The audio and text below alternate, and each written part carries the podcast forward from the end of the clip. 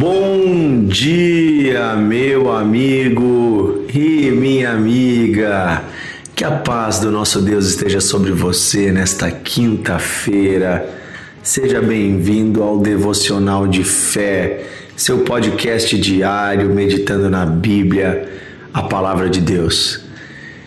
Quando nós nos vemos em apuros, quando nós vemos que erramos em algo, muitas vezes nós nos desesperamos, outras vezes ficamos procurando um culpado externo. Porém, se nós formos sábios, nós vamos parar e olhar para nossa própria história e encontrar os motivos do porquê caímos, do porquê erramos em nós mesmos, das nossas atitudes. No devocional de hoje, nós vamos conversar um pouquinho sobre algo muito ruim que aconteceu na vida de Davi. Davi já era rei, Davi tinha expandido o reino de Israel. Davi era um homem, como diz a Bíblia, conforme o coração de Deus, tinha sempre um bom testemunho, uma boa vida, era sempre referência de um homem sério, de um homem de Deus. Porém, agora no auge do seu reino, já estava mais velho, mais forte, tinha uma certa estabilidade. Davi, ele acaba caindo em um pecado terrível, certamente o pior pecado de sua vida ele se torna um adúltero, tomando a mulher de um homem, uma mulher casada, e o pior, tramando uma forma para que este homem morresse numa guerra, para que ele pudesse ter ela como sua legítima esposa, encobrindo, tentando encobrir o seu pecado. No devocional de hoje nós vamos falar um pouquinho sobre isso, sobre o pecado de Davi com Batseba. Batseba é o nome desta mulher ela era esposa de Urias. Essa história está relatada na Bíblia no segundo livro de Samuel, capítulo 11. Vai nos contar o início dessa história, o capítulo 12, né? Também. E essa história vai trazer consequências terríveis para Davi e para sua família. Nós vamos ver depois na sequência algumas das consequências ruins na vida de, de Davi. Porém, hoje eu gostaria de, de ficar com você no erro e no porquê que Davi errou. Então, que, que Davi vai fazer? Né? Ele vai ver essa mulher, ela estava tomando banho, ele vai desejar ela, ele vai alimentar esse desejo, ele vai convidar ela para vir ao palácio, vai oferecer né, coisas, enfim, e vai acabar seduzindo ela. Depois ela vai descobrir que está grávida. E ele então tenta encobrir isso, chamando o marido dela, que era um soldado, estava na guerra, chamava-se Urias, para vir para casa uns dias, a fim de que ele, tendo relações com a sua esposa, pensasse que o filho era dele. Urias vem e se nega a fazer isso. Ele diz: Olha, sou um soldado, meus, meus colegas estão na guerra, eu me nego a ir para casa enquanto o povo está lutando, não vou para casa. Então Davi envia ele de volta para a guerra com uma carta, uma carta para o comandante, e essa carta dizia que era para deixar Urias no fronte de batalha e quando os inimigos viessem era para os outros se afastarem e deixar os inimigos derrotarem ele, matarem ele. E é dessa forma que Davi trama a morte de Urias pela mão dos inimigos. Mas ainda assim é um assassinato. Ainda assim é um crime terrível diante de Deus. Pela por causa deste pecado, Deus vai depois chamar a atenção através do profeta Natan. No capítulo 12 vai falar sobre isso, que Deus envia o profeta Natan nós vamos ver melhor sobre isso amanhã. E depois sim nós vemos Davi se arrependendo. Nós vemos Davi lamentando e tendo uma série de prejuízos na sua vida, na vida do seu reino, por causa deste pecado que ele pensou que ficaria oculto. Porém, hoje no devocional eu quero com você meditar no por que Davi pecou. Por que Davi pecou? E no início do capítulo 11 de 2 Samuel, diz assim: Decorrido um ano, no tempo em que os reis costumavam sair para a guerra, enviou Davi a Joabe e seus servos com ele e a todo Israel, que destruíram os filhos de Amon e sitiaram Rabá. Porém Davi ficou em Jerusalém. Então aqui eu quero falar do primeiro motivo pelo qual Davi pecou. Davi estava onde não devia estar, fazendo o que não devia estar fazendo. O texto diz que os reis costumavam lutar na guerra. Você vai ver que Deus chamou Davi para lutar à frente do povo, como uh, o exemplo do que aconteceu lá quando os gigante Golias se levantou e Davi, sendo um menino, lutou com o gigante, uma vez que Saul não queria lutar. E Deus não gostou dessa atitude de Saul, porque Saul devia lutar pelo povo. O rei era chamado a lutar pelo povo. Davi, porém, disse: Olha, eu tenho gente boa para lutar por mim, outros podem lutar por mim. E ele se absteve da batalha.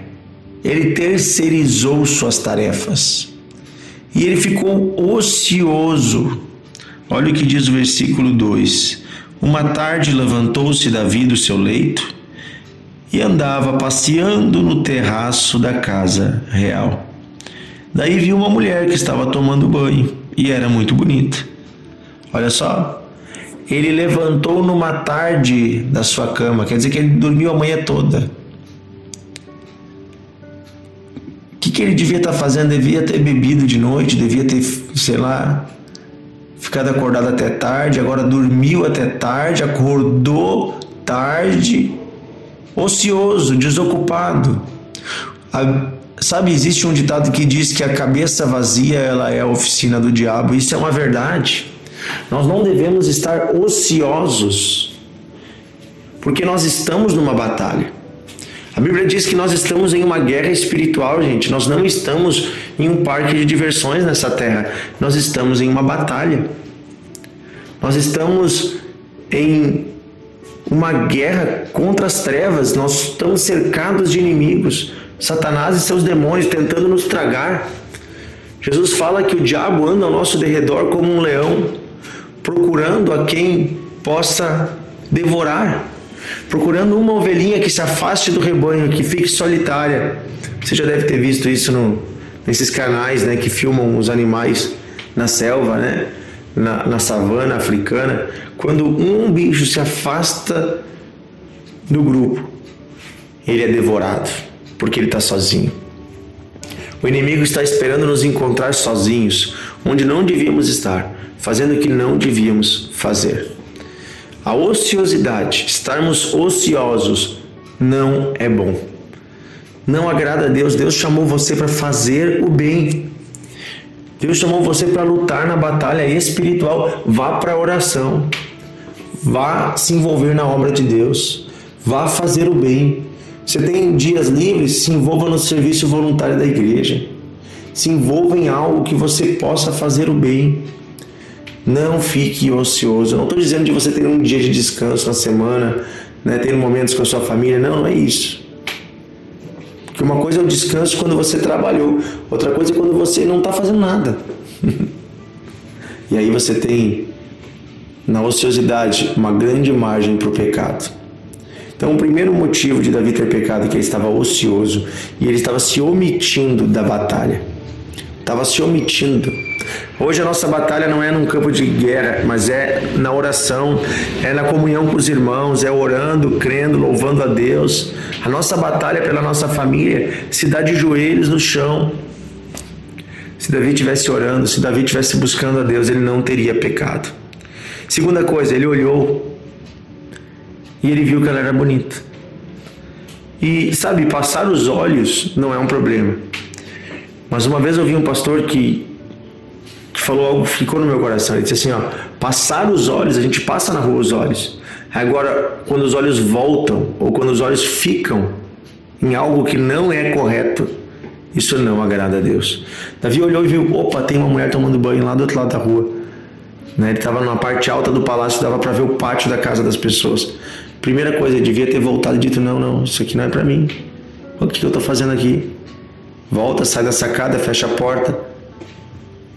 Sabe, muita gente está caindo em pecado porque passa no celular uma imagem e depois volta e fica olhando, fica apreciando, fica alimentando o desejo do pecado. Muita gente cai no pecado porque alimenta no secreto desejos impuros, alimenta impurezas. E essa área da sexualidade, da sensualidade é uma área que Satanás está prendendo muitas pessoas.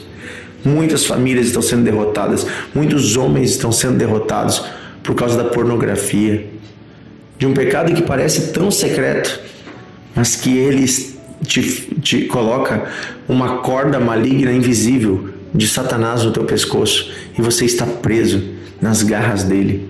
Tem homens perdendo a família, perdendo a esposa, perdendo o casamento, perdendo o ministério, perdendo o chamado, perdendo a graça, a unção, porque estão no secreto, nas garras de Satanás, presos por causa da impureza sexual. E isso também acontece com jovens, com senhores, com senhoras, com meninas. É dia de você ser livre disso. Quero orar hoje para que nada prenda você. Que tal você se arrepender do seu pecado? Que tal você mudar? Davi mudou, nós vamos falar. Davi se arrependeu profundamente. Mas você pode hoje evitar o pecado. Você pode hoje evitar cair se você se ocupar com coisas boas. Se você colocar os seus olhos e a sua mente onde deve. Amém? Querido Deus e Pai, pedimos que o Senhor nos livre da ociosidade, que o Senhor nos livre de estarmos, Senhor, olhando para o que não devemos. Pedimos que o Senhor nos dê olhos puros e um coração e uma mente pura, que possamos olhar para as pessoas com os teus olhos, Senhor, olhos de amor, de bondade e misericórdia. Perdoa os nossos pecados, perdoa as nossas ofensas, nos dá, Senhor, a ocupação correta do nosso tempo. Que possamos nos ocupar com as coisas úteis, boas e agradáveis do teu reino, da tua obra, aquilo que o Senhor sonhou para nós, para nossa família. Ocupa-nos, Senhor, com trabalho, com coisas boas, para que não fiquemos ociosos e não demos lugar ao diabo, a pensamentos impuros, pensamentos maliciosos. Não demos lugar também, Senhor, a ficar maquinando. Uh, conspirações, uh, ficar pensando mal das pessoas, ficar alimentando, Senhor, desejo de vingança. Oh Deus, não, queremos ter as mãos e a mente ocupada com coisas boas. Pedimos isso hoje, Pai, em nome de Jesus. Em nome de Jesus. Que Deus abençoe cada um que está nos ouvindo hoje. Senhor, livra esse coração da cobiça, de cobiçar tudo que não te agrada. O dinheiro, a casa, os bens, a mulher, o homem o Senhor livra, Senhor, da inveja, de ficar desejando o que é do outro, porque fica olhando para o que é do outro. Livra hoje, Deus. Que possamos ter a satisfação de nos agradar com o que é nosso, com o que o Senhor nos deu. Pedimos isso, Pai, em nome de Jesus. Amém e amém. Que Deus abençoe você, meu amigo e minha amiga. Amanhã estaremos juntos com mais um devocional de fé. Envie o devocional e abençoe alguém hoje. Deus abençoe.